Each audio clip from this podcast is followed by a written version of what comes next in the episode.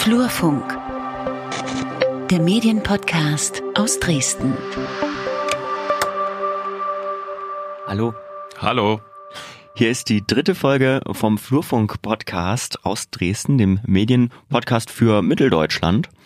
Und ähm, wir sitzen wieder zusammen, der Peter Stavoi und ich. Hallo Peter. Hallo Lukas Görlach. Ja, wir werden euch jetzt wieder ein paar Themen präsentieren, die wir zusammengetragen haben. Wer übrigens Anregungen hat, kann uns darüber immer informieren. Aber fangen wir mal kurz an. Kleine Themenübersicht, Lukas. Genau, wir steigen ein mit einem Gast, einer Gästin, der Frieda Pirnbaum, die wird gleich zu Gast sein und uns erzählen über, ja, 360 Gramm, ein gedrucktes Magazin. Ja, wir besprechen die Frage, ist der öffentlich-rechtliche Rundfunk Staatsfunk, äh, auch vor dem Hintergrund, dass wir Feedback auf unseren vorherigen Podcast bekommen haben. Genau, geht ein bisschen um Zahlen und Transparenz, aber wir sprechen auch über Livestreaming via Facebook, über rechtliche Grenzen zum Beispiel. Was ist da alles möglich? Wird das kontrolliert? Guckt da jemand, ob man eine Lizenz hat? Da sprechen wir mit jemandem von der SLM drüber. Das wird ganz spannend. Mhm, und dann wollen wir uns nochmal Bundeswehr Exclusive anschauen. Äh, ich werde Rekrut, habe ich mir sagen lassen, aber äh, das hören wir uns dann gleich näher an. Dann kommen wir zum ersten Thema. Und zwar geht es um 360 Gramm. Und da ist die Frieda Pirnbaum bei uns im Studio zu Gast. Hi, Frieda. Hallo, danke Hallo, für die Frieda. Einladung. Erstmal, was ist denn 360 Gramm? 360 Gramm ist ein neues Stadtmagazin oder ja, neues Stadt- Stadtmagazin für Dresden, äh, was jetzt im Oktober die vierte Ausgabe erschienen ist. Wir setzen bewusst darauf, nicht monatlich und ohne Terminkalender zu erscheinen und setzen bewusst auf Themen, die länger Zeit brauchen, die auch länger an der Stadt präsent sind, äh, auf längere Lesestücke. Ja, und immer ein Fokusthema pro Heft.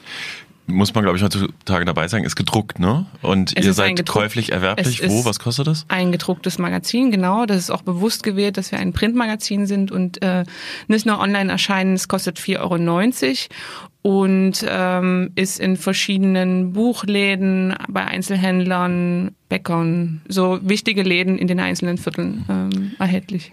Okay, und wer ist wir? Wir ist ein Kernteam von acht Personen. Ähm, Das besteht aus Textern und Journalisten, Grafikdesignern, ähm, mir im Vertrieb und im Marketing. Ja, das ist so das Kernteam. Und um so eine Ausgabe zu machen, sind aber nicht nur acht Personen, sondern eigentlich pro Ausgabe mindestens 30 bis 35 Leute äh, aktiv. Das heißt, äh, da sind Illustratoren dabei, äh, Designer, Fotografen, ja, also jede Menge Leute, die äh, Lust haben, so ein Printmagazin zu machen. Jetzt eine Frage, die könnte ich euch beiden stellen. Ähm, wie kommt man denn auf die Idee, ein gedrucktes Magazin zu machen? Ja, wie kommt man eigentlich auf die Idee? Also die Idee hatten äh, in dem Falle 2014 ähm, André Hennig und Stefan Bast, äh, beide Texter und Journalisten, schon lange im Agenturgeschäft und auch äh, bei verschiedenen Magazinen ähm, als äh, Journalisten aktiv, die gesehen haben, ähm, dass es ähm, in Dresden ein Stück weit eine, aus unserer Sicht eine Lücke gibt, eben eine Lücke für ein Printmagazin eben mit längeren Lesestücken, was sich nicht unbedingt, was nicht unbedingt tagesaktuell ist, sondern sich eher mit längeren Entwicklungen in der Stadt beschäftigt, ähm, mit Geschichten, die mehr Zeit brauchen. Und äh, die haben letztendlich dann 2014 ein Team aus anderen Printbegeisterten gesucht, die sich erstmal zwei Jahre auf die Suche nach einem Konzept für so ein Magazin gemacht haben und auch nach dem äh, nach der Frage, wie finanziert man sowas eigentlich? Und äh, das haben wir für die erste Ausgabe mit einem Crowdfunding über Start Next gemacht. Ja, und dann ist im Dezember 2016 die erste Ausgabe erschienen. Lukas, willst du, dass ich die Frage wirklich beantworte? Nee, ne? Nee, nee das kam halt irgendwie. Du bist einfach verrückt. Na, sie hat, Frieda hat das so schön gesagt, ne? Ähm, Print ist ein bisschen was anderes und bleibt so. Ähm, Crowdfunding hast du jetzt gerade angesprochen, Frieda, 14.000 Euro. Ist das ein guter Weg, so ein Medium zu starten? Ist noch was übrig? Was kostet denn eine Ausgabe in der Herstellung? Das interessiert mich auch total. Ah, sag ich dir auch mal. Meine Preise sage ich dir vielleicht auch. Also man muss dazu sagen, dass ähm, wir aktuell, also wir finanzieren äh, das Magazin aktuell über den Verkauf und äh, über Anzeigen. Aktuell nehmen wir damit so viel ein, dass wir den Druck finanzieren können äh, und den Vertrieb und das Marketing. Aber letztlich ist es so, dass tatsächlich sehr viel Verrücktsein und Enthusiasmus dazugehört, weil sowohl das Kernteam dieser acht Leute, die schon seit 2014 an dem Magazin arbeiten, als auch die aktiven Texter, Illustratoren, Fotografen, Designer, die bei den verschiedenen Ausgaben mitgearbeitet haben, das aktuell tatsächlich aus äh, Spaß am Projekt und aus Idealismus machen und ähm, wir leider noch keine äh, Honorare zahlen können, was aber langfristig auf alle Fälle Ziel ist und auch Ziel sein muss, ähm, mhm. weil schon die Idee auch dahinter ist, dass ja also diese journalistischen Leistungen, auch die kreativen Leistungen, die in so einem Magazin drinstecken, ähm, logischerweise entlohnt werden sollten und äh, auch was wert sein sollten. Von was für einer Auflage sprechen wir eigentlich? Wir sprechen aktuell von 3000 Stück. Ja, Autoren, bei mir kommen, bekommen die Autoren übrigens Honorar, aber Geld verdienen mhm. damit ist echt schwer. Ja. Wir haben uns ja schon mal darüber so ausgetauscht. Ja. Äh, Anzeigengeschäft, funktioniert das? Wer schaltet denn da Anzeigen? Und also also aktuell äh, sind es vorwiegend äh, Unternehmen und Kultureinrichtungen aus der Stadt, äh, zum Beispiel jetzt in der letzten Ausgabe die staatlichen Kunstsammlungen und das Staatsschauspiel. Ähm, es ist ein schwieriges Geschäft, ein zeitaufwendiges Geschäft mit den Anzeigen, aber wir merken, dass es zunehmend besser läuft, weil natürlich mit dem äh, jetzt erscheinen schon der vierten Ausgabe und dem der Tatsache, dass das Magazin schon ein Jahr Bestand hat, auch das Vertrauen in uns als Team und als Redaktion steigt und ähm, auch die vor allen Dingen die Bekanntheit des Heftes. Ähm, das ist eben auch was, wo wir nur ein begrenztes Budget haben für Marketing und für, für Öffentlichkeitsarbeit und das ähm, so gut es geht mit den vorhandenen Mitteln und, und Ressourcen äh, versuchen. Aber es geht eben sehr langsam voran. Ähm Warum soll man denn bei euch Anzeigen schalten? Eigentlich, es gab ja, es gab ja noch mal, es gab den Sachs. Ähm, ich habe ja mal beim Prinz gearbeitet, als es das noch gedruckt gab. Ja. Es gibt den Dresdner, Fritz gibt's nicht mehr, glaube ich, oder? Gibt's Fritz noch? Nee. Aber es gab mal eine ganze Reihe, die waren eher dann, also Sachs, ja. wird Sachs noch am Kiosk verkauft oder ist er mittlerweile kostenlos? Weiß ich gar nicht. Aber die sind auch ganz schön, also die waren mal sehr stark in der mhm. Stadt. Und die haben auch alle immer gelitten unter Anzeigen, ne? Also unter Anzeigen Mangel, sag ich mal. Mhm. Also ich glaube, dass das generell schwierig ist, im Print noch Anzeigen zu verkaufen, weil einfach die, äh, die Erfolgskontrolle online mittlerweile viel besser möglich ist und äh, man im Print ja nur eine Auflage und eine Verkaufszahl versprechen kann, äh, aber nicht sozusagen die tatsächliche Kontaktzahl an, an Personen, äh, nur mhm. bedingt. Und ja, es gibt einfach, also es gibt klar die also große Kultureinrichtungen äh, in Dresden, die ein Interesse haben, könnten bei uns Anzeigen zu schalten, weil wir prinzipiell ein ähm, bildungs- und kulturinteressiertes Publikum ansprechen äh, und als Ziel ähm, Leserschaft sehen für unser Magazin, äh, die also ähm, weltoffen kulturinteressiert ähm, ja, soweit sind. Und Trotzdem äh, sind natürlich äh, die Budgets begrenzt und große äh, Unternehmen ja, sind in Dresden einfach wenig an der Zahl da, die jetzt Interesse haben, äh, so eine Magazinanzeige Ich sag mal, ich, das ist, geht mir, also bei mir ist es ja, dass es ja eher fachlich orientiert ist, der Funkturm. Ähm, aber tatsächlich, was man so aus der Branche hört, ist ja auch noch, äh, die suchen alle nach Kanälen, ihre Zielgruppen zu erreichen. Ja. Und äh, Print gilt irgendwie als nicht mehr hip, obwohl Print ja durchaus noch eine Kraft haben kann, eine Präsenz zu schaffen oder eine Wahrnehmung. Mhm. Das stelle ich halt immer wieder fest. Und dann kommen halt Leute an und sagen, ich habe gar keinen Etat mehr für Print. Mhm. Was ja auch fast wieder naiv ist, weil es natürlich trotzdem noch genutzt wird. Hier, ähm, lass noch mal ganz kurz über Inhalte reden. Wo unterscheidet ihr euch denn von anderen Printprodukten? Was macht euch denn besonders? Tatsächlich äh, das äh, Thema, also lange Textstücke, auch durchaus literarische Textstücke, die im Magazin auftauchen und einen festen Platz haben. Also wir haben beispielsweise eine Rubrik Kurzware, die immer ähm, in irgendeiner Form Kurzgeschichten, Literatur, jetzt in der aktuellen Ausgabe die Lyrik des äh, neuen Stadtschreibers von Dresden präsentiert.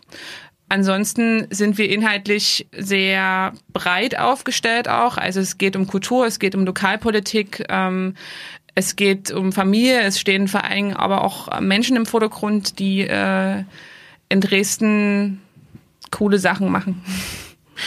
Und ähm, ich habe es eben im Vorgespräch schon mal erwähnt. Äh, ihr macht, macht ihr jedes Mal eine Release-Party eigentlich, weil die kann ich sehr empfehlen übrigens. Das ist sehr unterhaltsam und man trifft alle Leute des Teams, fast alle.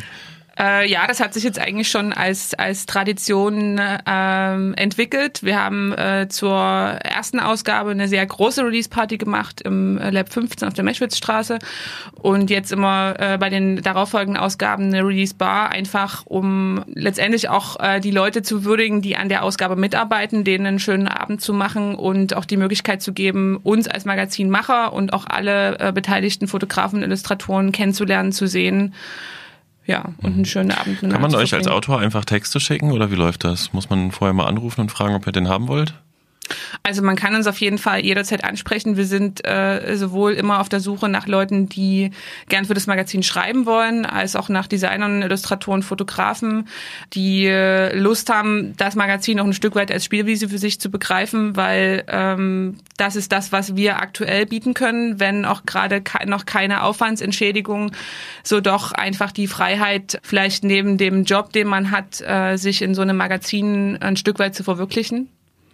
Ja, und da kann man uns jederzeit ansprechen. Äh, Kontakte findet man auf der Website 360gramm.de und ja, jederzeit Interesse bekunden, am Magazin mitzuwirken, in welcher Form auch immer. Ihr seid als Verein organisiert? Ja. Wie kann ich mir das vorstellen? Mitgliederversammlung. wir haben regelmäßige. Es kommt auf welche ähm, Seite. Ja, wir haben ähm, im Zuge des im Zuge der ganzen Konzeptphase und des Crowdfundings überlegt, wie wir uns organisieren und der Verein war die demokratischste und ja beste Lösung, uns eine Rechtsform zu geben für für das Magazin, weil wir jetzt keinen Verlag im Rücken haben, sondern das tatsächlich sozusagen komplett aus eigener Kraft aktuell stemmen. Und da gibt es regelmäßige Redaktions- und äh, Vereinssitzungen. Ja, so kann man sich das vorstellen. Auf der Hechtstraße 13. ja, man, man, alle unsere Hörer kommen jetzt zur nächsten Release-Party, holen sich erstmal ein Magazin bei den wichtigen Geschäften, wie ich rausgehört habe. Lukas, hast du noch eine Frage? Wollen wir sonst? Ja. Äh, eine letzte Frage hätte ich noch. Wie sieht's ja. denn mit der Qualitätskontrolle aus? Wiegt wirklich jedes Magazin exakt 360 Gramm? Also mittlerweile sind wir tatsächlich bei äh, wirklich äh, fast genau 360 Gramm. Das war der Anspruch zu Beginn. Das erste Magazin wog äh, äh, etwas weniger, was auch sofort angemerkt wurde. Ja, wir haben es im Blog, wir haben es gemessen. Die Redaktion hat großen Spaß, eine Waage zu machen. Das, ist, das stimmt nicht. Und äh, wir haben dann aber tatsächlich äh, mehr aus Witz an der Sache ähm, und um dem Namen zu entsprechen, äh, lange mit der Druckerei gefeilt, äh, um auf die, um auf die, auf Lukas, die ich sag dir, Flurfunk wirkt. entsprechende Grammatur zu kommen, aber es ist sozusagen tatsächlich eher, es geht uns eher darum, auch ein gut produziertes Magazin zu machen, was auf einem guten Papier, was man sich auch gerne aufhebt. Ähm, das ist eher der Anspruch der 360 Gramm, als jetzt genau das Gewicht zu haben. Die dahinter steckende Liebe, die finde ich, spürt man, wenn man durchblättert. Insofern mhm. finde ich, gelingt das durchaus. Ja, Frieda, vielen, vielen Dank, dass du da warst. Dankeschön. Ähm, Vielleicht verkaufst du jetzt das ein oder andere Heft mehr oder wir haben jemanden inspiriert, auch eine Zeitschrift zu gründen. Äh, wer sich dafür interessiert, kann sich ja bestimmt bei dir mal melden. Ja, du hast ja sowieso gern. nicht viel zu tun, habe ich eben rausgehört. ähm, wir wünschen euch viel Erfolg weiterhin. Ne? Danke. Ja, Stichwort Finanzierung, da haben es andere ja viel leichter, nämlich äh, der öffentlich-rechtliche Rundfunk. Ähm, wir haben Feedback bekommen auf unsere vorherige Podcast-Folge. Da gab es einen O-Ton von Michael Gefken von der Leipzig School of Media, äh, wo ich ihn gefragt habe auf dem Lokal-TV-Kongress, was er davon hält, dass das Lokal-TV öffentlich-rechtliche Gelder bekommen würde, also einen, einen Anteil. Und er sagte, dann hätten wir eine gewisse Form von Staatsnähe, das kann nicht wünschenswert sein. Und ich habe äh, von auf die Geschichte Lokal-TV habe ich übrigens tatsächlich sehr viel Feedback bekommen, so per E-Mail, Facebook-Nachricht ähm, und auch persönlich. Und äh, da schrieb mir jemand, warum ich denn da nicht nachgehakt hätte. Das würde doch bedeuten, dass der öffentlich-rechtliche Staatsfunk ist und wo denn dann da der Unterschied sei. Und ich denke, wir sollten das mal ganz kurz auftrieseln. Ist der öffentlich-rechtliche Staatsfunk? Was denkst du, Lukas? Äh, nein. Nein? Denke ich nicht. Bist du dir sicher? Da bin ich mir, da bin ich mir sicher. Hast du nicht auch, bist, stehst du nicht bei denen auf der Payroll? Musst du das denn jetzt nicht so sagen? ja, es ist ganz witzig. Ich habe äh, tatsächlich im Frühjahr schon, ähm, ich stehe also ganz selten auch mal bei denen auf der Payroll für das Medienkompetenzangebot des MDR, das 360G heißt, was jetzt ein bisschen unglücklich ist für Frieda und ihre Leute. Das stimmt. Äh, mal aber googeln 360G, die haben sehr spannende Inhalte und ich habe für die eine kleine ähm, so Video-animierte Serie produziert. Äh, warum gibt es den öffentlich-rechtlichen Rundfunk? Was bedeutet öffentlich-rechtlicher Rundfunk? Insgesamt fünf Folgen. Ähm, woher kommt das Geld für den öffentlich-rechtlichen Rundfunk? Wie viel Einfluss hat die Politik und wer bestimmt über den öffentlich-rechtlichen Rundfunk? Ähm, die verlinken wir dann, glaube ich, und ich werde Ja. auch die Tage nochmal drüber bloggen. Und ähm, ich sage es mal so, nein, der öffentlich-rechtliche Rundfunk ist kein Staatsfunk, weil Staatsfunk bedeuten würde, dass die Staatsregierung von oben nach unten durchgibt, was dort gefunkt würde, im wahrsten Sinne des Wortes. Was es allerdings gibt, äh, es gibt eine Finanzierung quasi, die öffentlich geregelt ist, deswegen öffentlich-rechtlich. Öffentlich-rechtlich bedeutet übrigens, äh, das habe ich vorher extra nochmal nachgeguckt, steht auch in dieser Miniserie, ist es äh, ein bisschen dargestellt, es ist mit einem Gesetz gesteuert, aber es ist kein Amt und keine Behörde in dem Sinne. Ne? Also und kein Organ des Staates in dem Sinne. Also, ähm, es gibt eine Kontrolle, eine staatliche Kontrolle. Und der Hintergrund ist der, dass man äh, nach dem Nationalsozialismus, äh, aus der Nationalsozialismus-Erfahrung wusste man, dass die Bürger, um an der Demokratie teilhaben zu können, neutrale, möglichst neutrale, sachliche Informationen über vor allen Dingen die Politik brauchen. Und da hat man ein Modell gebaut, das äh, sich an der BBC orientiert und damals zum Beispiel gleich der erste Hinweis, die Bundesregierung, Frau Merkel, kann im öffentlich-rechtlichen Rundfunk gar nichts steuern, weil Medienrecht ist Ländersache. Und der MDR beispielsweise ist ein Zusammenschluss aus drei Ländern quasi, gibt es ein gemeinsames Gesetz, das in allen drei Länderparlamenten abgestimmt worden ist. Ähm, und so ist auch übrigens Privatrundfunk, da kommen wir nachher auch nochmal, was das Livestreaming betrifft, ist auch Länder, auf Länderebene geregelt. So, dann gibt es äh, ein Rundfunkrat. Hast du mit dem schon mal zu tun gehabt eigentlich? Nein, noch nie. Ne, der Rundfunkrat ist tatsächlich ein Gremium, das auch vom Landtag bestimmt wird. Laut Gesetzeslage dürfen nur ein Drittel der Mitglieder direkte Parteiämter innehaben. Da könnten wir jetzt mal drüber diskutieren, ob das beim MDR schon umgesetzt ist. Ist es tatsächlich noch nicht. Es ist irgendwie, ich glaube, 35,1 Prozent. Wenn da jemand klagen will, würde er wahrscheinlich recht bekommen. Es gibt da nämlich ein ZDF-Urteil für den ZDF-Rundfunkrat. Mhm. So und ähm, das war erst vor zwei Jahren, oder? Das ist das noch ist nicht so lange her und die ja. einzelnen Anstalten sind halt äh, schrittweise dabei, es umzusetzen. Ähm, aber ja, da sitzen auch Parteivertreter drin. Übrigens auch ähm, mittlerweile sitzt auch, sitzen auch AfD-Vertreter im Rundfunkrat drin. Und damit wird es jetzt spannend. Die haben keinen direkten Programmeinfluss, ähm, aber sie haben Kontakt mit den Programmmachern. Und zwar ist ein Rundfunkrat ja durchaus in der Lage, einfach mal beim Programmmacher anzurufen und hat gesagt, ich habe da einen Beitrag gesehen. Meiner Meinung nach entspricht das nicht den journalistischen Kriterien. Und das ist die Form der Kontrolle dass die ähm, quasi Rundfunkräte abfragen und die Programmmacher sich erklären müssen. Äh, ich kenne tatsächlich Beispiele, wo halt zum Beispiel auch jemand von der linken Fraktion nach einem Beitrag über eine Demo gesagt hat, ähm, angefragt hat im Programm, äh, warum denn bitte die Spitzenpolitikerin der Linken direkt nach der brennenden Barrikade gezeigt worden sei. Das sei doch der Versuch, ein Bild zu zeichnen, dass die Linken radikal seien. Also auf solche Sachen wird da geachtet und es kommt übrigens von allen Seiten. Ähm, und tatsächlich, ja, das ist richtig. Die Programmmacher müssen aufpassen, dass sie erklären können, warum sie sich wie, wofür redaktionell entschieden haben. Und damit wird halt versucht, sage ich mal, durch dieses System, wie es gebaut ist, herzustellen, dass sie sich wirklich versuchen, an journalistischen Kriterien zu äh, orientieren. Wobei auch ganz wichtig ist, journalistisch heißt in dem Fall auch, sie müssen eine Einordnung vornehmen. Sie sollen also nicht nur berichten, der und der hat das und das gesagt, sondern sie sind auch verpflichtete Journalisten, das in einen Kontext äh, einzuordnen. Und dabei haben sie tatsächlich wiederum sehr weitreichende Freiheiten. Ne? Also, dass äh, sie tatsächlich sagen können, der und der hat das gesagt und dann, ja, jetzt kommen wir dahin, ist das dann alles äh, Staatsfunk und ist das also, entspricht das der Bundesregierung oder haben die vielleicht schon vorab eine Schere im Kopf?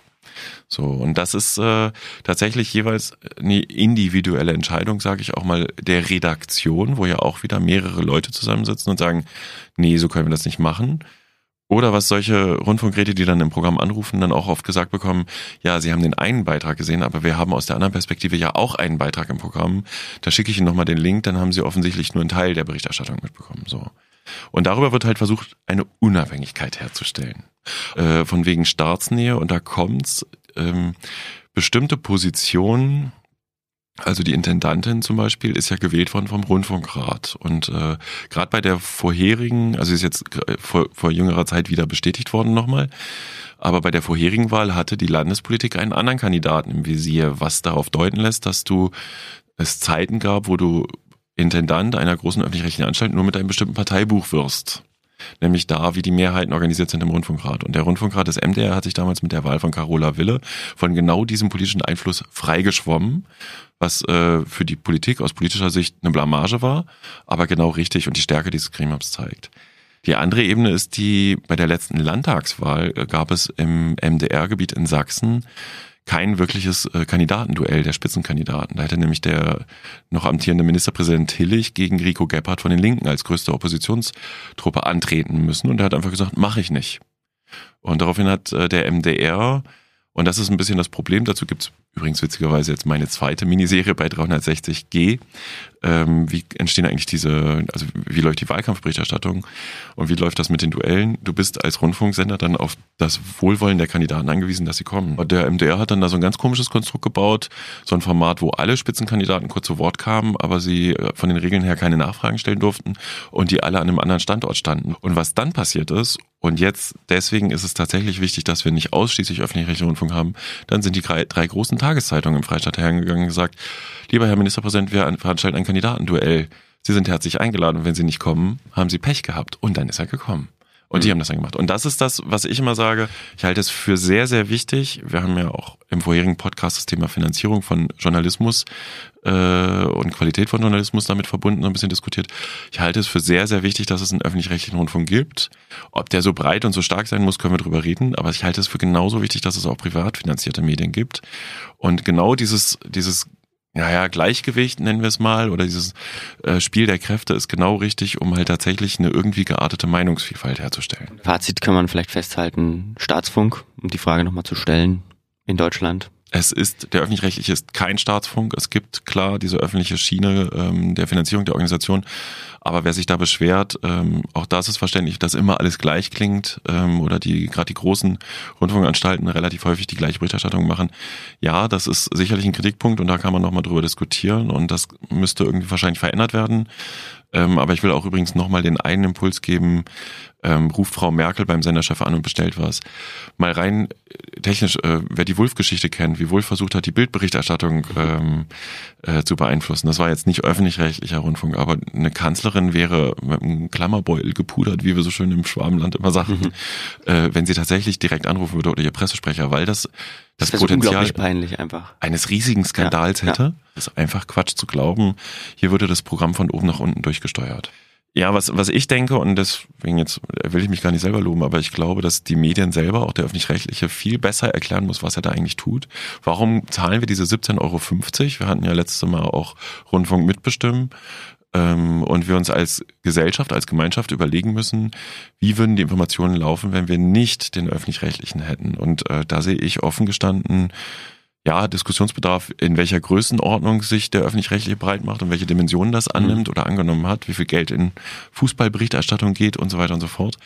Äh, aber das Grundsystem würde ich nicht radikal abschaffen, sondern wenn dann eher äh, verändern. Gibt auf jeden Fall coole Projekte, du hast es gerade schon angesprochen, Rundfunk mitbestimmt, Folge 2 vom Flurfunk Podcast, könnt ihr gerne mal gerne mal reinhören. Ja, man darf auch nachwirken noch die, die älteren Folgen hören.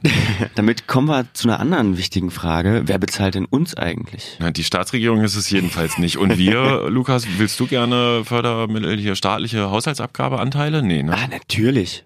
Wollen wir? Nein, nee, nee, nee, nee, Moment, Unabhängigkeit ist äh, Nee. Ein großes, ein großes Gut. Nein, äh, die Frage kommt ja übrigens witzigerweise darüber, dass ich in der Neustadt angesprochen worden bin von einem dort bekannten Blogger, der uns auch zuhört, denke ich. Äh, der sagte, kann ich dir mal eine indiskrete Frage stellen, Peter?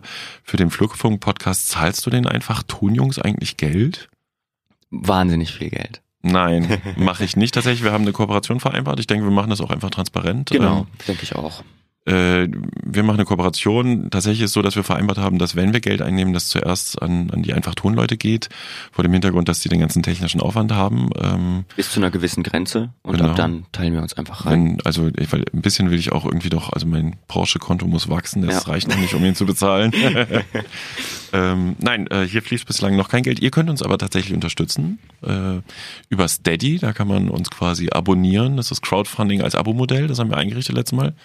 Danke an den einen Unterstützer bis jetzt, der auch so mhm. hört, denke ich. Ähm, das ist total cool und äh, ist ein total gutes System, finde ich. Das heißt, äh, ihr könnt euch da ganz einfach niedrigschwellig äh, anmelden euch ein, äh, eins von drei äh, Modellen, mit dem ihr uns unterstützen wollt, äh, für die es dann auch so ein paar Goodies gibt. Also gibt ja immer so ein kleine. Zum Präsente. Beispiel noch ein gedrucktes Heft dabei, wenn man das größere Paket nimmt.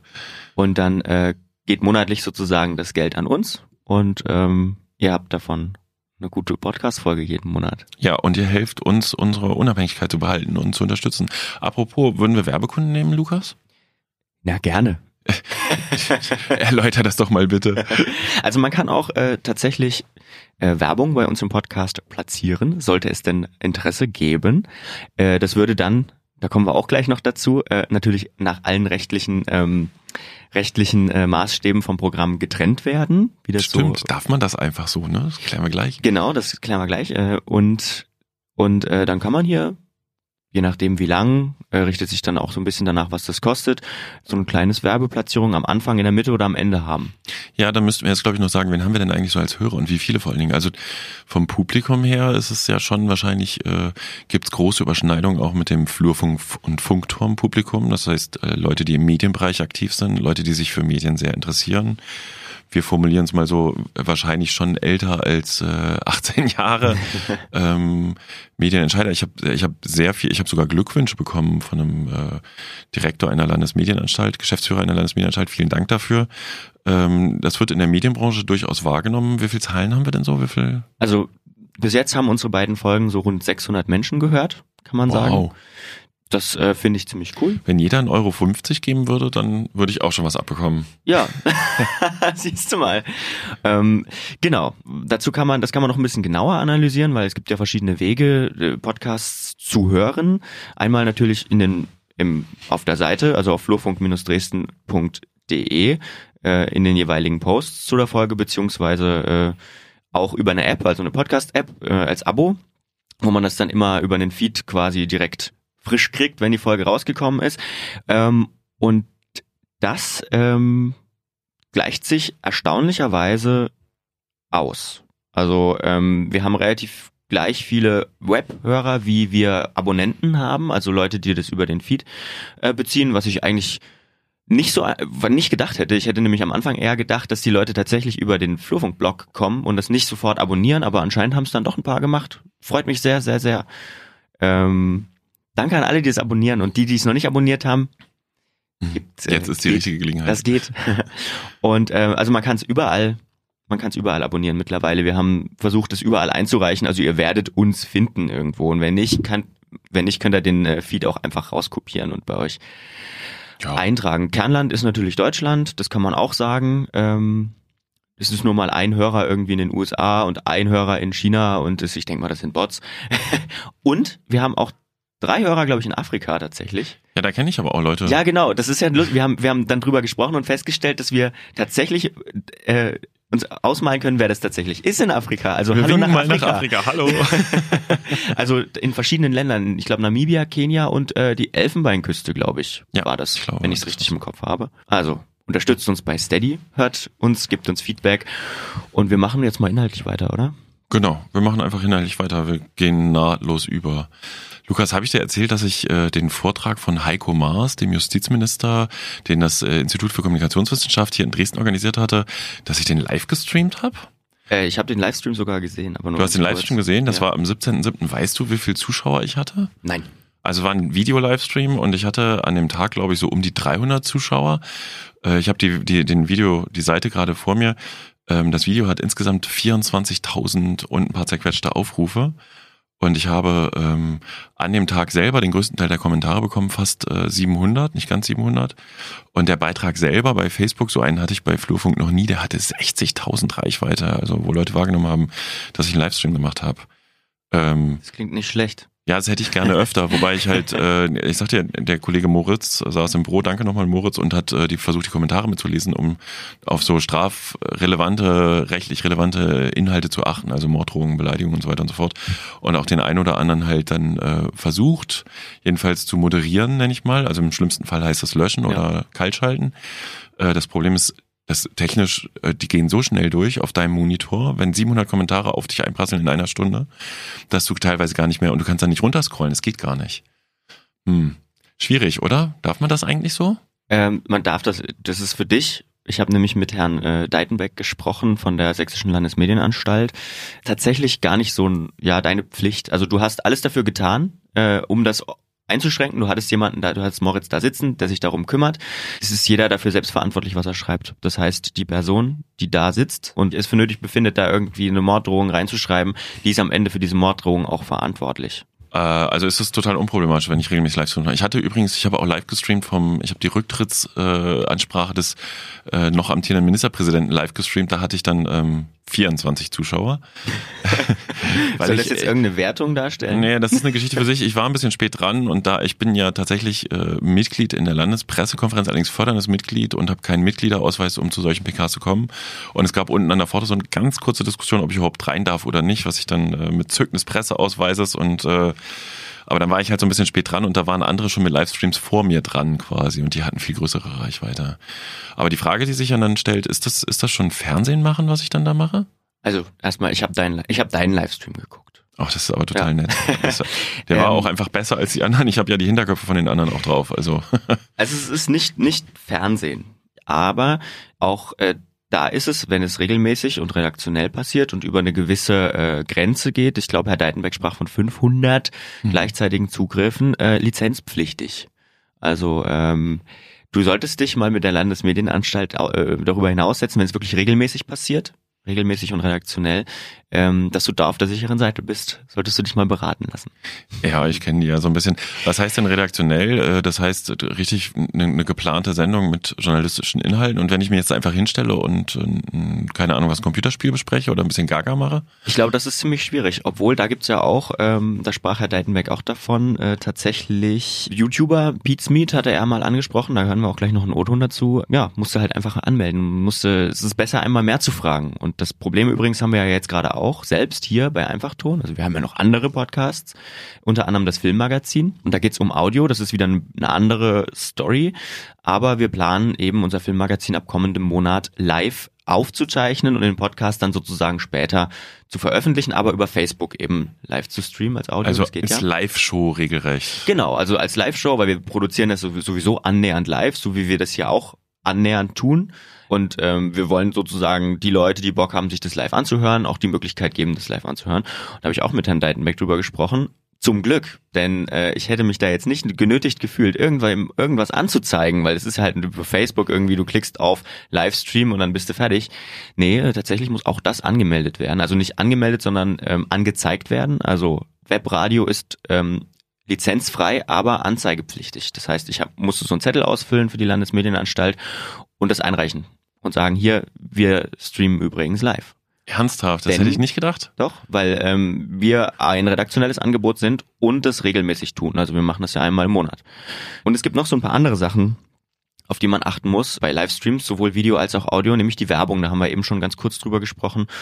Und äh, da hat mir Herr Deitenbeck auch was dazu gesagt. Das ist im Livestream auch so. Also sie sind Rundfunk, sie sind nur zulassungsfrei. Das, aber, aber das Trennungsgebot von äh, Werbung und Programm gilt auch für einen Hörfunkstream. Also Sie müssten das dann äh, akustisch quasi von dem redaktionellen Teil abtrennen. Genauso wie Sie es beim Radio über UKW oder sonst wie kennen, dass da also vor dem Werbeblock irgendwie so ein Pfeifton einge eingespielt wird oder sonst was. Also diese Trennung ist erforderlich. Im Video wird eingeblendet, wenn es äh, Werbung ist. Also können Sie Werbung rüberschreiben. Wenn es länger ist als, als reine Spotwerbung, müssen Sie Dauerwerbung einblenden. Ähm, und Sie müssen es vom redaktionellen Teil durch einen Trenner trennen. Da kommt dann, zumindest was Facebook angeht, noch dazu, äh, dass du da gar keine Videowerbung ähm, einblenden darfst. Also das möchte Facebook einfach nicht. Das möchte Facebook nicht. Also das heißt, wenn ich jetzt ein Video aufzeichne und die ganze Zeit äh, das äh, T-Shirt meines äh, Videosponsors zeige, dann habe ich bei Facebook schon keine Chance mehr. Wie's Müsste es aber als Dauerwerbesendung kennzeichnen. Wie es bei Product Placement ist, weiß ich nicht genau. Also du, ich glaube Product Placement, äh, da hat Facebook auch am Endeffekt nicht wirklich eine Handhabe dagegen. Da müsste man bei Facebook nochmal nachfragen. Vielleicht kann man das mal an irgendeiner Stelle nachreichen. Aber zumindest was eingeblendete Videowerbung angeht, macht dir Facebook relativ schnell einen Strich durch die Rechnung Rechnung. Ich kann ja mal ganz kurz, ich habe Facebook offen, ich klicke einfach mal schnell auf Live-Video und da steht dann auch gleich der Hinweis unten drunter. Achte darauf, keine Video-Ads von Dritten in deinem Live-Video zu zeigen, in Klammern zum Beispiel Bumper-Ads, Pre-Roll, Mid-Roll und Post-Roll-Werbung. Stelle sicher, dass vorab aufgenommene Inhalte eindeutig von Live-Inhalten zu unterscheiden sind. Auch nett. Pre, Pre-Roll angeboten. Das ist schon wieder was für meine Begriffsliste für das nächste Funkturm-Magazin, was übrigens Ende November erscheint. Wir stellen da gerade so komische Buzzwords zusammen. Habe ich neulich erst gelernt.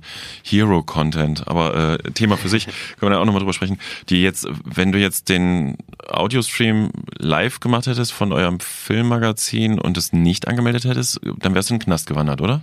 Da wäre ich äh, sofort Eingefahren. Wäre da Äh, irgendeine Riegel zu, aber SEK-Einheit dann hättest du hier aus dem Knast gefunkt. Knastfunk. ähm, nee, wäre ich nicht sofort. Das ist ähm, eine Ordnungswidrigkeit. Und ob das jemandem aufgefallen wäre, also jetzt nicht, dass die Zahlen so schlecht wären auf unserer Seite, aber ob das jemandem aufgefallen wäre, man weiß es nicht so genau. Ich habe mal Herrn Deitenbeck gefragt, ob da jemand sitzt und.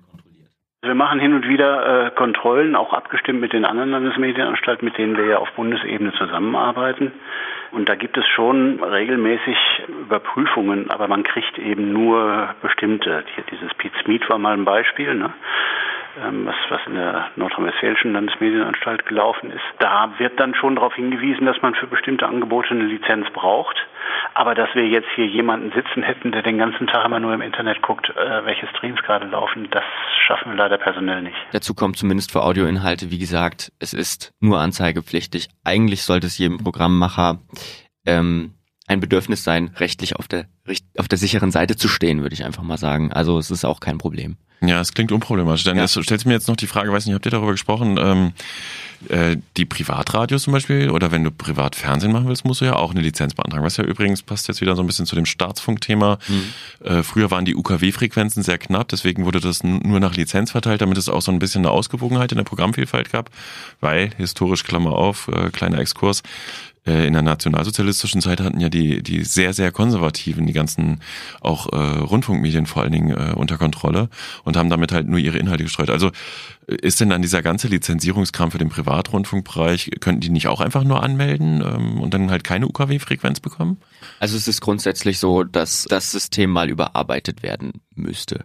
Das merkt man ja schon eben an diesem dass keiner so richtig weiß, was kann ich denn jetzt bei Facebook machen? Und dann zum Beispiel jetzt mal als, als, als, als praktisches Beispiel in diesem Formular heißt es, man soll 500, äh, wenn man weniger als 500 Ports bedient, dann müsste man es gar nicht anzeigen. Wenn man mehr als 500 Ports bedient, dann müsste, muss man es anzeigen. Was sind denn bitte 500 Ports? Also ich bin jetzt kein Techniker. Ich habe dann rausgefunden, dass tatsächlich 500 Leute gleichzeitig die Möglichkeit haben, es zu schauen. Und da muss man dann bei Facebook sagen, da haben mehr als 500 Leute die Möglichkeit, es zu schauen, schon mal per se.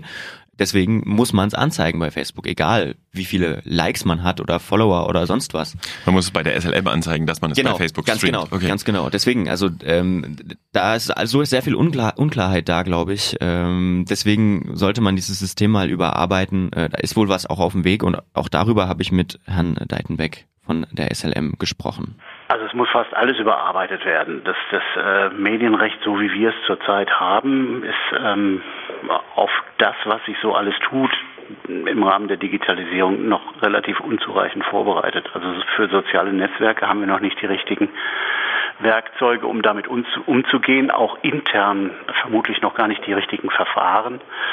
Da muss einiges passieren, aber auf gesetzgeberischer Ebene auch. Also der, der, der Plattformbegriff äh, muss weiterentwickelt werden. Was ist alles eine Plattform? Wenn Google oder Facebook Ihnen heute die Nachrichten zusammenstellt, dann sind die für die Meinungsbildung des Einzelnen ähm, genauso wichtig oder annähernd genauso wichtig ähm, wie kommerzielle oder herkömmliche äh, oder auch öffentlich-rechtliche Rundfunkprogramme. Und ähm, da das Medienrecht quasi anzupassen auf die neue Zeit, ist eine der großen Aufgaben. Also die, die äh, europäische Richtlinie, die AVMD, die wird gerade überarbeitet, wird wahrscheinlich nächstes Jahr in Kraft treten. Und infolgedessen wird auch ähm, ständig diskutiert, wie man den Rundfunkstaatsvertrag und das Medienrecht anpassen kann. Das ist eine ziemliche große Aufgabe, wenn man ehrlich ist, äh, für die, für die Medienpolitik. Ich finde ja nach wie vor sehr lustig und ich glaube, das gibt so ein bisschen einen exemplarischen Hinweis drauf, äh, wie leicht, äh, beziehungsweise nicht leicht sich Medienrecht ändern lässt. Ähm, Die Landesmedienanstalt, wie du sie vorhin schon genannt hast, heißt ja richtig Sächsische Landesmedienanstalt für privaten Rundfunk und neue Medien. Und sie heißt bereits seit über 20 Jahren so, wenn ich mich nicht ganz täusche. Also ich habe das mal in einem Interview Medienpolitiker angefragt und die alle sagten, ja, wir haben jetzt dringlichere Aufgaben, als den Namen zu ändern, aber neue Medien ist ja auch irgendwie schon wieder bezeichnend. Ne? Und Ja. da kann man jetzt mal hoffen, wann sich was bewegt. Äh, ich glaube, das äh, wird schon noch wieder eine Weile dauern und bleibt spannend, oder? Ja, ich denke, und wir bleiben auf jeden Fall dran. Ja. Erstmal probiere ich jetzt Livestream aus. Bei Facebook. Wir, wir hören, wann, wann kann man das hören? Willst du es gleich nochmal hier noch einen kleinen Werbeblock? Am Bus- und B-Tag tatsächlich. Äh, so etwa 18 Uhr, also die genaue Zeit steht nicht fest, wird es eine Ankündigung geben. Das Filmmagazin bei Facebook suchen, so ein grünes äh, Logo mit so einem Filmstreifen, findet man uns. Wie, was heißt? Die Uhrzeit steht noch nicht fest. Was ist denn das? Naja, also im Radio ginge das nicht. Das nur ein bisschen Disziplin täte der Sache vielleicht gut. Dann kommen wir damit nämlich zum nächsten Thema. Ich bin hier auf der Facebook-Seite Bundeswehr Exclusive, Exklusive und ähm, melde mich einfach mal an, oder? Hier, hast du das? Jetzt den Messenger abonnieren? Entdecke uns im Messenger. Und da muss man jetzt was hinschreiben. Das ist nämlich ein Bot. Ja, Also ein, ähm, da muss ich was schreiben, weißt du es? Los geht's muss ich Los schreiben. geht's musst das du ich schreiben. immer einfach. so, Oh, der schreibt zurück. Pass auf. Möchtest du Updates von mir aus Mali bekommen? Auf jeden Fall klicke ich mal an. Jetzt bin ich, oh, jetzt schreibt er. So sieht man sich wieder, Kamerad Stavovi. Okay, ich gebe zu, ich war schon mal ganz kurz angemeldet, um mich dann jetzt hier live in unserer Nicht-Live-Sendung, ähm, äh, die aufgezeichnet wird, wieder anzumelden. Ich hoffe für dich, dass du nicht zu viel verpasst hast. Erstatte Bericht, sobald, ah, erstatte Bericht, sobald neue Status-Updates verfügbar sind. Mailbot Ende. Ähm, kann ich da jetzt noch mehr bekommen? Ach, jetzt kriege ich immer Nachrichten. Ne? ja, genau. Das, Das ist sogar ist ja relativ fantastisch. häufig. Hast du das schon mal ausprobiert? Ja, ja, ich bin, äh, ne, ich bin da voll dabei. Und Also bist du, du bist jetzt. Rekrut bei dem Mali-Einsatz der Bundeswehr. Genau, Kamerad Görlach bin ich. Ah, hier ist Äh, Kamerad Stavovi. Wurde mir am Anfang mitgeteilt und ähm, kriege regelmäßig Updates aus Mali. Und hast du schon überlegt, dich freiwillig zu melden und das mit dem Radiozeugs hier, mit diesem Podcast und so einfach sein zu lassen? Nein, noch nie. Hm. Was soll denn das? Warum machen die das? Genau, die machen äh, das ja jetzt auch nicht, also das machen sie zum ersten Mal, aber tatsächlich geht es ja um die neue Webserie. Mali heißt die, wie der Mali-Bot auch heißt. Ähm, das ist eine YouTube-Serie, wo täglich um 17 Uhr jeweils ein neues YouTube-Video rauskommt, von Montag bis Donnerstag, äh, in dem die Bundeswehr äh, Soldatinnen und Soldaten begleitet auf ihrem Auslandseinsatz in Mali. Moment, da frage ich, den gibt's aber in echt oder ist der nur für diese Serie Nein, initiiert den- worden? den ist es jetzt vielleicht virtuelle Realität Nein, schon, dass es den Mali gibt's- Bundeswehrsoldaten gibt? Den gibt's in echt und das Ganze äh, hört sich dann, das ist ein kleiner Ausschnitt aus einem einer Folge, Folge 12 ist das, hört sich ungefähr dann mal so an. Jetzt wird's ungemütlich.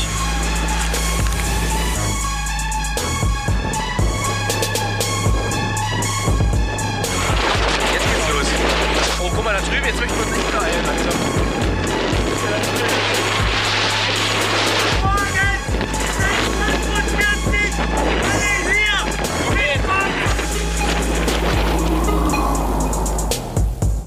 Da war gerade äh, Sandsturm im Camp. Ach, ich dachte schon, es wird irgendwie, also das klang jetzt auch nach richtig zünftiger Bundeswehr-Marschmusik, wie ich mir jetzt so darüber. Ähm, ne, das klang jetzt schon sehr actiongeladen.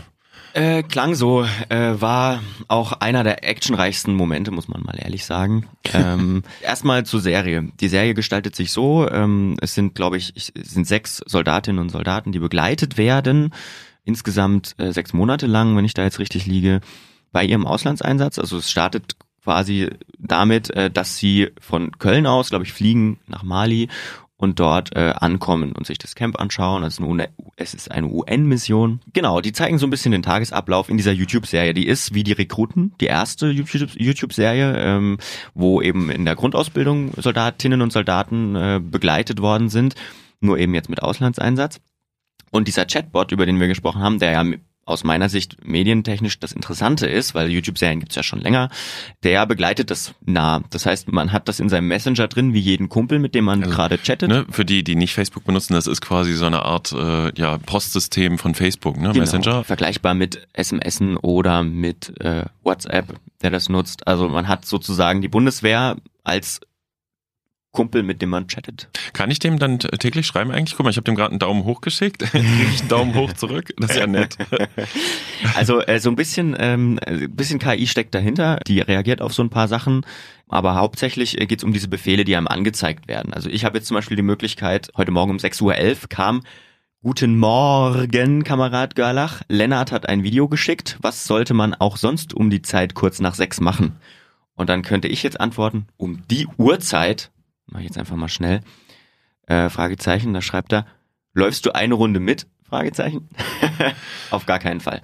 Aber, Witzig. ähm, das ist ja tatsächlich unterhaltsam. Äh, genau, ähm, darum geht's glaube ich auch. Es geht um die Zielgruppe 18 bis 30 circa, ähm, die damit erreicht werden soll, um die täglich dabei zu haben. Und da ist es tatsächlich so, dass man ab und an kriegt man dann nachts um eins mal äh, äh, Nachricht hier, hallo, äh, bei uns ist gerade der der Dieselgenerator ausgefallen, wir haben jetzt keine Klimaanlage mehr, bei uns werden es jetzt langsam so 12.000 Grad im Zelt, voll blöd. Ah, Ähm, okay. Nachteinsatz und, äh, und äh, Liegestütze wirst aber nicht so aufgefordert, oder? Ähm, bin ich, habe ich jetzt noch nicht in, in Erinnerung. Aber wie gesagt, zum Laufen bin ich gerade aufgefordert worden. Auch mit einem kleinen Video übrigens von diesem äh, Lennart, der äh, wird so aus mit seiner Selfie-Kamera, das ich so gefilmt und so zehn Sekunden, die kommen relativ oft. GIFs gab's auch, es gibt Fotos und natürlich Hinweise auf die neue Folge jeweils. Bevor wir jetzt noch weiter drüber reden, ich habe mit jemandem von der Bundeswehr gesprochen, und zwar dem Verantwortlichen vom Verteidigungsministerium für diese Webserie, Dirk Feldhaus heißt er. Und der hat mir erstmal ganz grob erklärt, was denn die Bundeswehr mit so etwas erreichen möchte. Es geht natürlich darum, ähm, Interesse am Arbeitgeber Bundeswehr zu wecken und mit der Serie aber auch aufzuklären, um so die Unwissenheit, die es größtenteils in der Bevölkerung gibt, beim Thema Auslandseinsätze ein wenig abzubauen. Und unsere Hauptzielgruppe sind so die 17- bis 30-Jährigen. Genau, das habe ich schon vorweggenommen, das tut mir leid. Ähm, 17 bis 30. Äh, denn man will ja neue Rekruten haben. Ist doch aber eigentlich ein super Maßnahme und auch vor allen Dingen jetzt diesen, dieser Einsatz der künstlichen Intelligenz bei diesem Messenger-Bot, das ist ja Mensch top modern, oder? Also Ja, genau. Also ich bin auch sehr überrascht. Also da ist die Bundeswehr wirklich, was auch äh, jetzt mal im Überblick in der deutschen Medienlandschaft äh, und sich so umschaut, äh, das ist noch nicht so verbreitet und ähm, sind sie auch so ein bisschen die ersten, die so dieses Feld betreten und ich habe einfach mal gefragt, ob es da Vorbilder gibt oder ob sie sich da an jemandem orientiert haben. Es gibt natürlich Chatbots, meinetwegen in den USA, die aber dort eher als Verkaufsagenten genutzt werden. Aber so fürs Storytelling, so wie wir das machen, ist mir gar kein Fall bekannt gewesen. Von daher ist es auch für uns ein Experiment, wie man sowas macht. Da haben wir lange experimentiert. Wir haben verschiedene Testphasen im kleineren Rahmen immer wieder gehabt, um auch jungen Leuten das gezeigt, wie das so ankommt, um letztendlich zu diesem Produkt zu gelangen, was dann jetzt auch online ist. Und es geht eben darum, auch Geschichten zu erzählen mit diesen modernen Kommunikationsmitteln, sage ich Storytelling, mal. ja. Storytelling. Das sagt Ähm, er auch übrigens äh, ganz genau so. ähm, krasse Geschichte, das klingt so ein bisschen so nach cooler Action. Ne? Also genau. Da kommen wir nämlich zu einem ganz großen Kritikpunkt auch, denn äh, tatsächlich ist zumindest diese Einstiegswerbung, das war ja bei den Rekruten auch schon so ein bisschen das Problem, ja sehr actiongeladen. Ähm, wie das. Bundeswehrleben halt so ist, ja, kann man genau. doch so verkaufen. Was spricht denn dagegen? Mm, Erstmal gab es ja diese Plakate zum Beispiel, die so ein bisschen nach Call of Duty aussahen.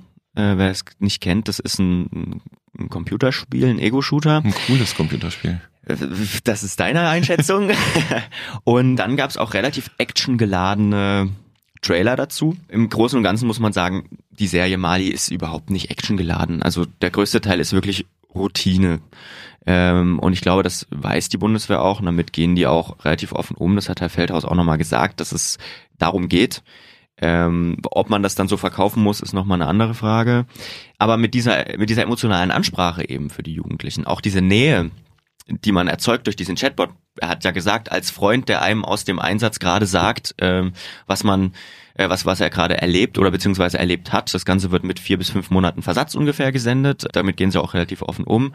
Ich finde das problematisch und das bin nicht nur ich, äh, sondern viel Kritik kam am Anfang auch von der Gewerkschaft für Erziehung und Wissenschaft. Ich habe jetzt einfach mal nach zwei Wochen Testphase mit Frau Ilka Hoffmann telefoniert von der Erziehung für Bildung und Wissenschaft. Die findet eben auch diese persönliche Ansprache mindestens problematisch, sag ich mal. Das ist für mich eine Entpolitisierung und Entdemokratisierung äh, dieses Feldes. Also das äh, spricht ja dann nicht mehr den Kopf an, also den Verstand, sondern die Emotionen. Ob das wirklich in einer aufgeklärten Gesellschaft wirklich der richtige Weg ist, auf dieser emotionalen Basis anzusprechen, ob es da nicht eher eines Diskurses bedarf. Das mag vielleicht langweiliger sein, vielleicht mühsamer mit jungen Leuten, aber meine Erfahrung ist, dass wenn man sie auf Augenhöhe anspricht, junge Leute durchaus bereit sind, auch Argumente anzuhören, äh, sich mit Dingen wirklich intensiv auseinanderzusetzen. Also, puh, ja, das ist jetzt aber schon ganz schön ho harter Tobak. Das heißt, die, die Bundeswehr dürfte aus Sicht von der guten Frau von der Kameradin äh, keine Werbung machen. Verstehe ich das richtig? Äh, zumindest nicht in der Form. Ähm, sie, ich habe dann auch mit ihr drüber gesprochen, äh, wie sie sich vorstellt, wie denn eine naja, die Bundeswehr muss ja nun äh, selbst auf Rekrutensuche gehen, sage ich mal, äh, nachdem es die Wehrpflicht nicht mehr gibt.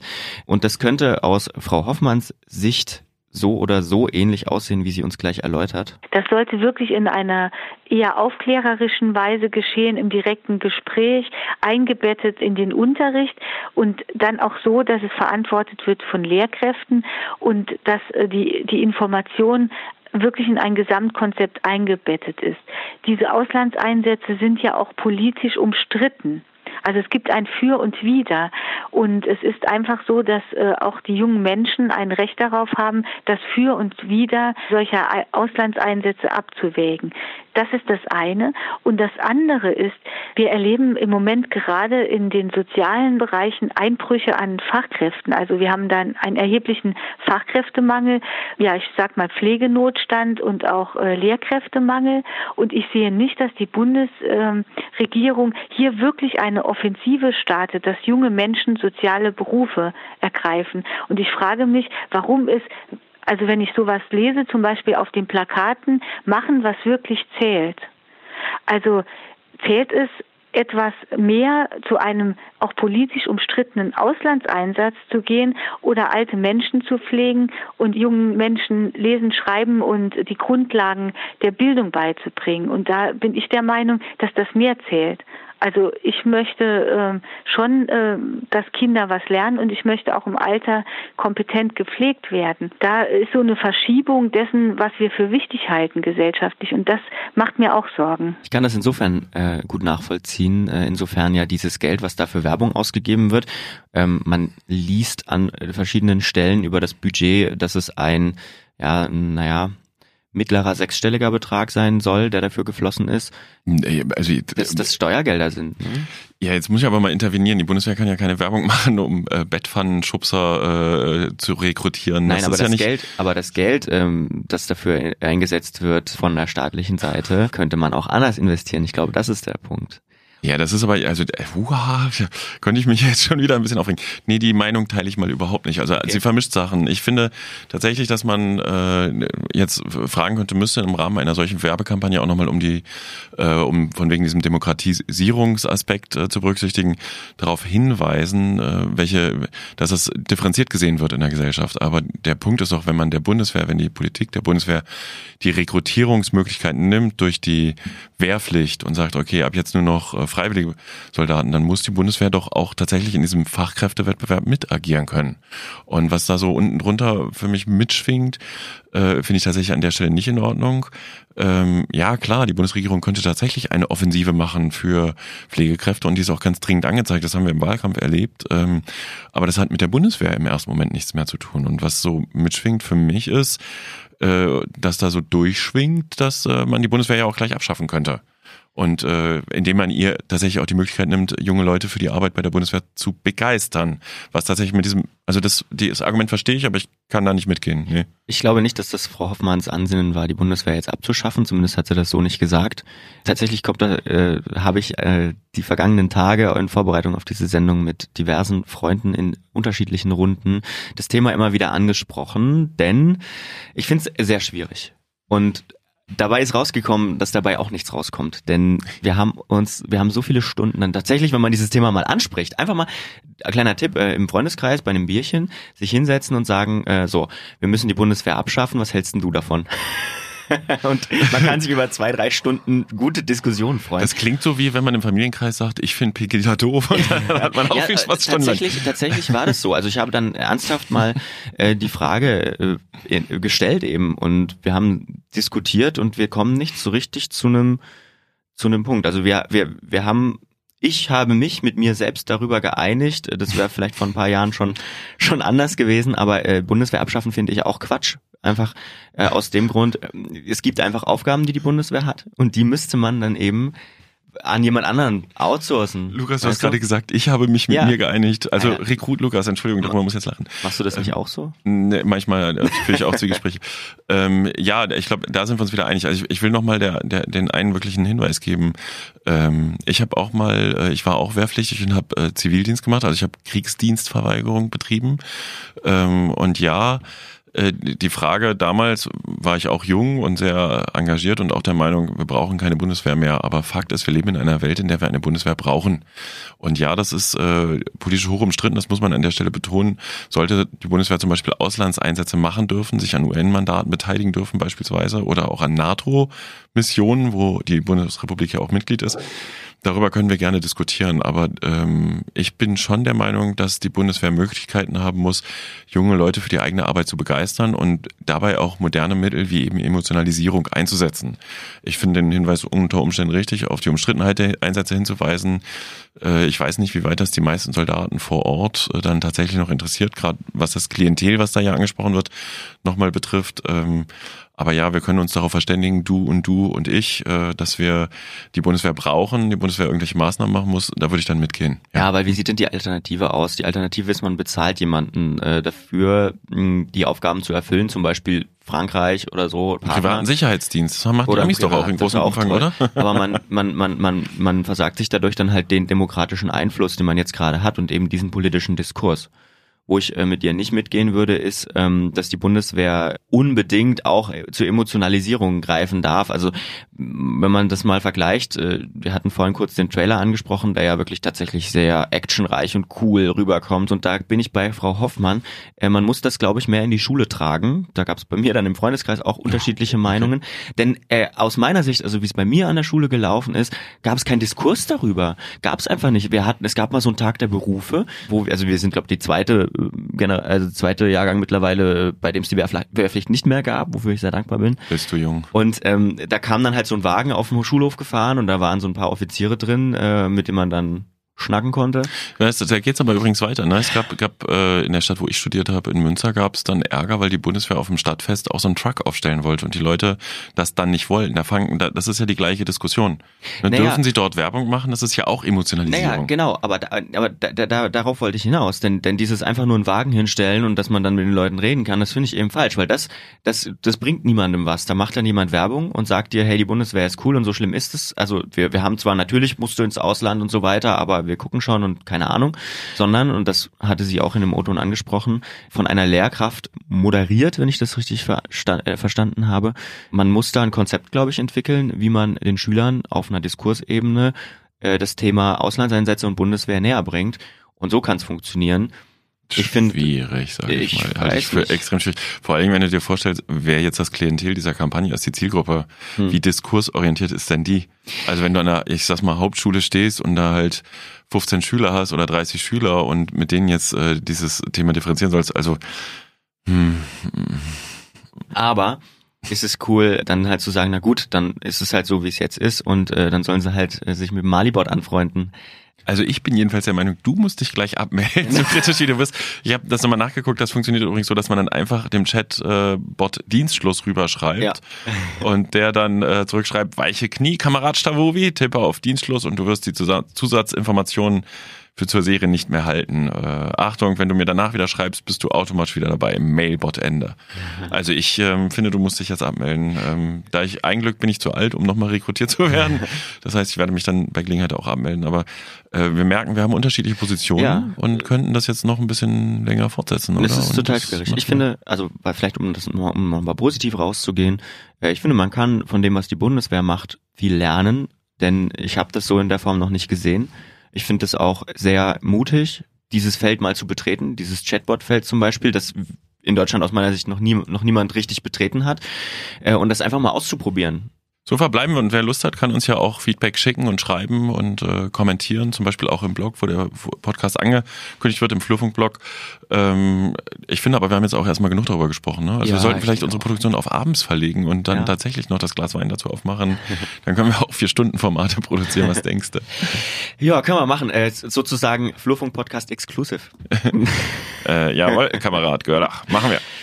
Sehr gut. Also, und die anderen Kameraden vom Mikrofon, äh, die äh, gehen jetzt bitte auf Steady und klicken auf Unterstützen und wir hören uns nächsten Monat wieder. Ja, wir reden aber noch mal ganz kurz darüber. Ah, ich hab- Lukas, das hast mal, du schon wieder. Schon wieder. Du Schon hast aber auch diesmal, Folge. du hast gar nicht Ja gesagt am Anfang, ne? so wie beim Nee. letzten Mal, oder? Nee, Lukas, stimmt. was ist denn los, hä? Ja, ich wir reden schon noch mal wieder- ganz kurz über die Themen, über die wir auch hätten sprechen können. Das haben wir uns ja beim äh, vorvorherigen Mal, glaube ich, das erste Mal äh, vorgeknöpft. Genau. Mit dem Gedanken, dass wir tatsächlich auch noch jede Menge mehr Themen hätten, aber gar nicht alles so bearbeiten können.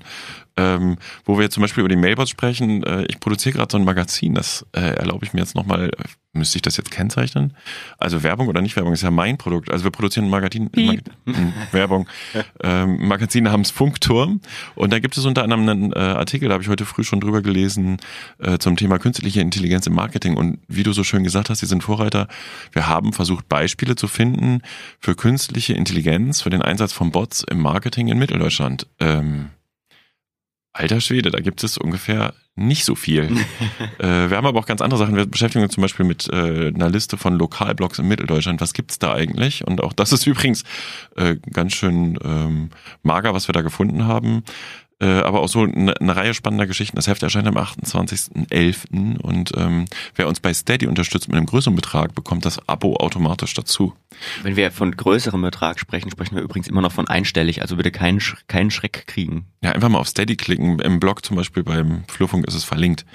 So, äh, worüber hätten wir denn noch sprechen können? Wir hätten Über äh, den Tillich-Rücktritt, da haben wir ganz kurz drüber gesprochen, ähm, aber nicht so, äh, wie wir hätten drüber sprechen können. Äh, denn äh, Stanislav Tillich ist zu, also hat seinen Rücktritt angekündigt. Ja, das ist übrigens, das ist, finde ich, auch eine riesige Mediengeschichte, über die wir mal diskutieren könnten, äh, weil tatsächlich sich eigentlich alle Medien verspekuliert haben, was jetzt passiert. An dem Tag nach der Bundestagswahl ist eine Boulevardzeitung, deren Namen ich nicht nenne, sie schreibt sich mit vier Großbuchstaben, äh, mit einer Geschichte rausgekommen, Mopo. äh, äh, so ähnlich.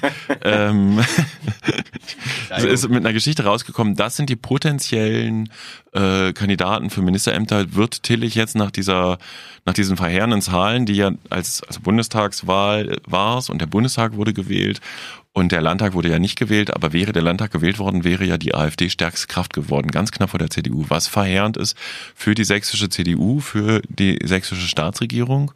Und daraufhin wurde sofort am Montag danach spekuliert, jetzt wird Ministerpräsident Tillich sein Kabinett umbauen, also die Minister, einzelne Minister tauschen und dann wurde, wurden dort Namen genannt, wer Favorit für was sein könnte. Und ich sage dir, Lukas, pure Spekulation.